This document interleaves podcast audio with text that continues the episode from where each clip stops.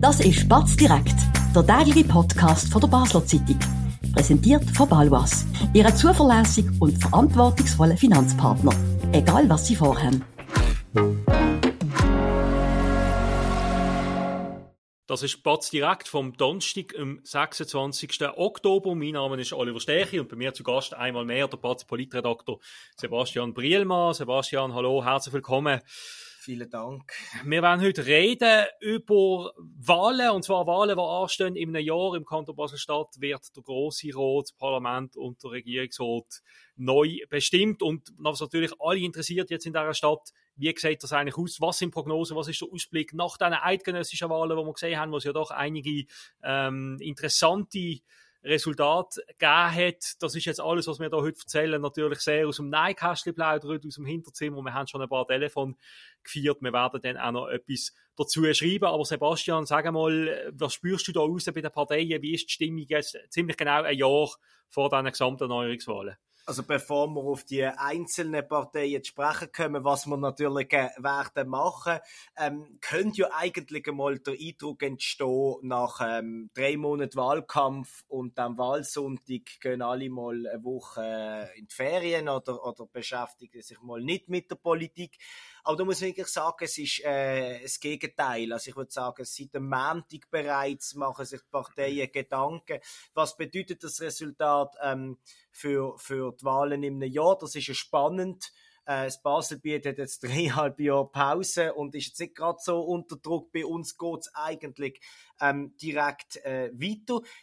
Als erstes, und fangen wir doch vielleicht einmal auf der linken Seite an, ähm, ist natürlich die Frage, äh, kommt der Beat Jans in äh, Bundesrat? Ähm, das glauben wir nicht, oder ich glaube es zumindest nicht, aufgrund einfach jetzt äh, ähm, von der Konkurrenzsituation ähm, bei der SP. Wenn das so wäre, muss die Gab SP... es eine Ersatzwahl im Frühling? Genau. Schon eine Wahl vor der Wahl oder, oder quasi. Im Februar schon sogar. Und ähm, das wird natürlich vieles durcheinander äh, bringen. Gewisse ähm, Aspiranten würden sich das früher noch müssen überlegen. Aber gehen wir mal nicht davon aus, sondern vom Status quo, dann will die SP ihre ähm, drei Sitze verteidigen. Also nicht Tanja Soland, Kasper Sutter, Beat Jans. Also können wir davon ausgehen, dass die alle wieder kommen? sind noch nicht so lange dabei. Kann man davon ausgehen, dass alle noch mal können kommen, spannend, also können auch und kommen sowieso. Ähm, das heißt, die SP ist auf das erpicht. Das ist auch ein total realistisch und berechtigtes Anliegen. Ähm, die SP als stärkste Kraft im äh, linken Bündnis muss dann eher ein bisschen schauen, was machen ihre Juniorenpartnerinnen, die Grünen und Basta. Gibt es da ein Szenario, dass die könnte der SP gefährlich werden? Dass jetzt zum Beispiel ein Basta oder eine grüne Kandidatur der SP zum Beispiel das Regierungspräsidium am Ende könnt, könnt wegschnappen oder werden die sich zusammen quasi auf einem Fünfer-Ticket oder auf einem Vierer-Ticket präsentieren, um, wie Sie sagen, die bürgerliche Mehrheit in der Regierung zu kippen. Sie halten ja die GLP-Regierungsrätin mhm. ähm, Esther Keller nicht für eine, für eine linke, sondern für eine bürgerliche Vertreterin. Aus Ihrer Warte mag das stimmen, ob das denn... Äh aus einer Vogelperspektive auch so gesagt werden, ähm, lassen wir jetzt mal beiseite. Ich glaube, ja. Die SP ist so stark, ähm, sie kann mit den Grünen und der Pasta reden ähm, dass man ihre drei wählt, ähm, auch, auch, auch im Gesamtbündnis und dass sie parat sind, sicher für eine grüne und äh, Kandidatur und eine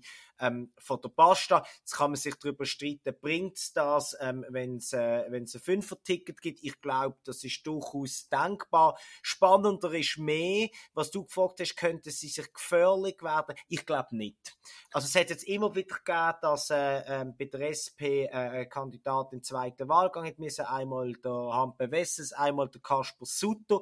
Ähm, und der Wessels ist immer in der Kritik gesehen, am gegen das Ende vor allem. Im Kasper Sutter ist man nicht so überzeugt gewesen, wo er zur Wahl antreten ist, erstmalig. Und auch dann hat es sehr gut gelangt. Im zweiten Tom glaube ich, nein. Spannend wird Messi, wer können Pasta und Grüne überhaupt aufstellen? Das wäre jetzt meine nächste Frage gewesen. Von der Pasta hat man ja auch schon gehört und gelesen, dass äh, Sibel Arslan zum Beispiel sich das, das gut können vorstellen Nationalrätin. So, ja. Bei den Grünen, was kursieren dort für Namen? Da gibt es eigentlich vor allem zwei, die kursieren. Ähm, der erste ist der äh, Jérôme Thirier. Er gilt so vielleicht ein bisschen in der Mitte oder sagen wir an die GLB an wählbar. Ähm, er ist Unternehmer, Kurierzentrale, Chef. Kurierzentrale, das weiß man, ihn kennt man. Ähm, er hat auch immer wieder mal durchblicken lassen, dass, äh, dass er sich das überlege. Und äh, der zweite Name ist natürlich Joe Verscha.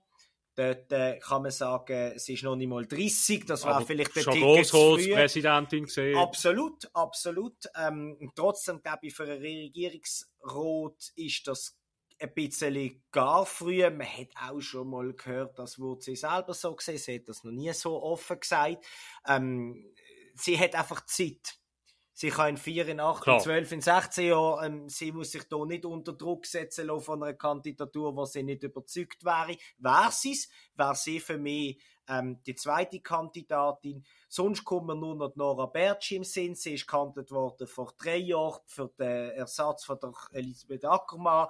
Ähm, hat dann abgesagt, ähm, ist äh, im Generalsekretariat von Beat Jan. Ist schon länger weg aus ist der Politik, aber länger oder? weg, Mhm. ähm, jetzt zumindest aus, nicht aus der Politik, aber aus der Tagespolitik. Ähm, Aus dem Politik Parlament. aus dem Parlament auch ist mal Grossrätin gesehen. Also darum, ich glaube, die zwei Namen ähm, sind, sind da äh, gesetzt. Aktuell äh, vielleicht eher so, wenn man alles zusammendenkt, ähm, Vorteil Jérôme Thierry. Er hat auch ganz fair reagiert, wo er der Kampf um einen Nationalrats, äh, um einen Sitz auf der Nationalratsliste verloren hat gegen Joe Verscha. Vielleicht sagt man auch, komm, du bist jetzt äh, ähm, der Nächste, ähm, der dran ist. Was ich einfach sage, wenn Sibel Aslan will, dann bin ich mir ziemlich sicher, auch mit dem neuen Machtanspruch von den Grünen, ähm, was sich ja auch in den Grossratswahlen von der Pasta entzweit haben oder werden entzweien, erstmalig seit irgendwie äh, 25 Jahren.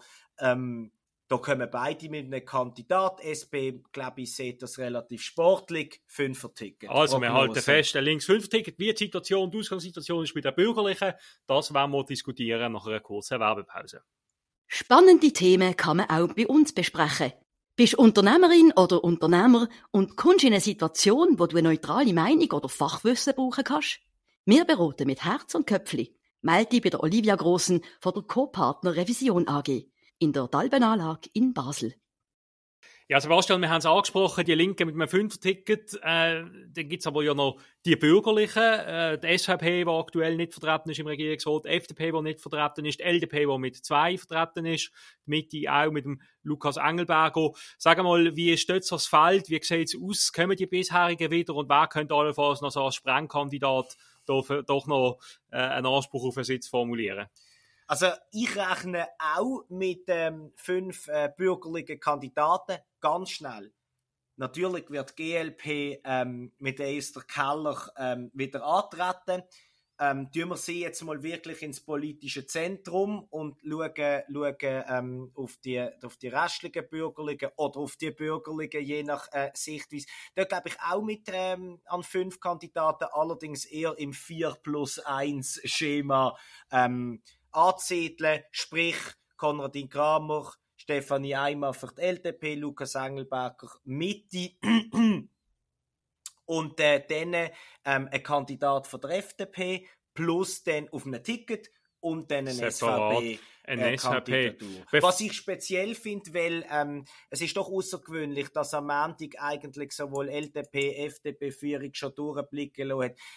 Äh, SVP im Moment, das ist überhaupt kein Thema, das ist noch früher als, als sonst als, obwohl ich finde, während es bei Nationalratswahlen eher noch kann verstehen, weil die Partei im Vordergrund ist bei einer Regierungsratswahl klar der Kopf und ähm, sie hatten die Macht darüber ähm, zu bestimmen, zusammen mit der SVP, dass da eine moderate Kraft müsste kommen, dass das jetzt schon so, nicht explizit, aber ziemlich deutlich ähm, wieder auf Abfuhr steht, das hat mich vom Zeitpunkt her überrascht, darum im Moment gar von 4 plus 1 aus. Reden wir doch dann noch über die Köpfe, was mich noch interessieren würde. Äh, Eine Frage, die im Zentrum steht. Die LDP hat recht krass verloren an, an diesem Sonntag. Sie haben ein Drittel von ihrem Wähleranteil eingebüßt jetzt bei den Verrückt, ja. nationalen Wahlen. Ähm, jetzt haben sie zwei amtierende Regierungsräte, die haben wir schon genannt, Stefanie Eimer und Konradin Kramer. Gehst du davon aus, dass die beiden Sitze könnten gefährdet sein unter dem Eindruck jetzt von diesen nationalen Resultaten? Überhaupt nicht. Ähm, vielleicht ist der ein oder andere Grossratssitz gefährdet, weil sie auch dort von einer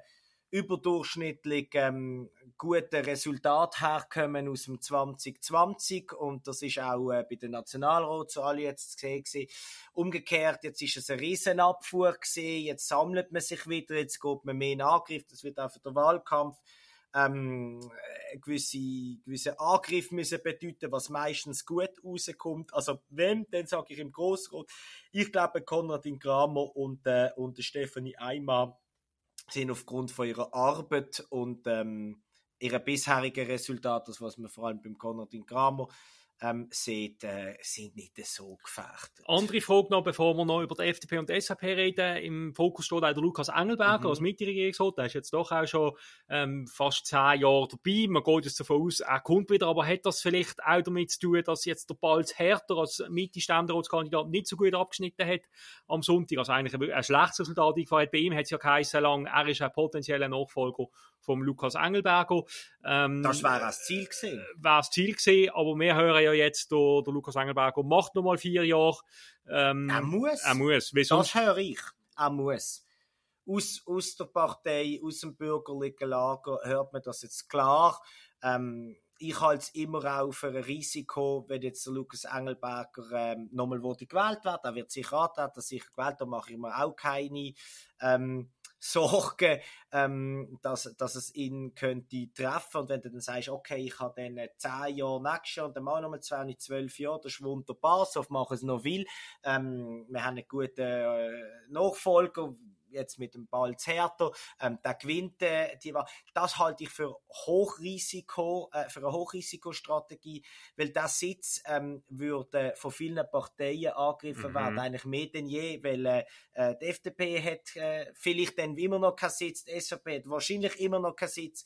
Ähm, Basta Grini. Basta Grini gibt's wahrscheinlich auch keinen Sitz, wenn, wenn, wenn der Keller wieder gewählt wird, wo, was auch äh, absolut denkbar ist. Ähm, darum glaube ich, und das hört man auch, ähm, klassisch Mitte, obwohl nicht mehr CVP, ich glaube, äh, Lukas Engelberger droht auch ein bisschen ähm, das Müssen, wenn er auf seine Partei, wenn er seine Partei will schützen. Weil ich glaube, der Kandidat, der mehr Chancen hat, wäre der Patrick Huber, ist jetzt 32. Mein Gott in Riechen. Wäre in fünf Jahren 37. Ähm, das wäre dann, ist doch im konservativen Flügel, ähm, das würde mir dann eher ein No-Brainer tun. Aber etwas muss man noch sagen zum Balz Hertha.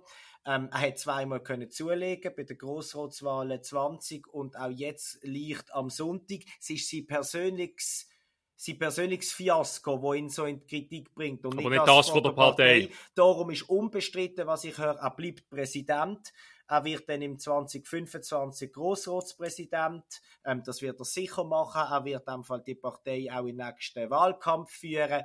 Ähm, da hat er sich auch verdient gemacht, quasi. Er hat die Partei stabilisiert. Namensänderung, wir kennen das alles. Es ist auch nicht immer ohne Misstöne. Ähm, ähm, gegangen. Ich glaube einfach für seine persönlichen Ambitionen Regierungsrat, das wird brutal schwer, weil der Wähler vergisst nicht so schnell.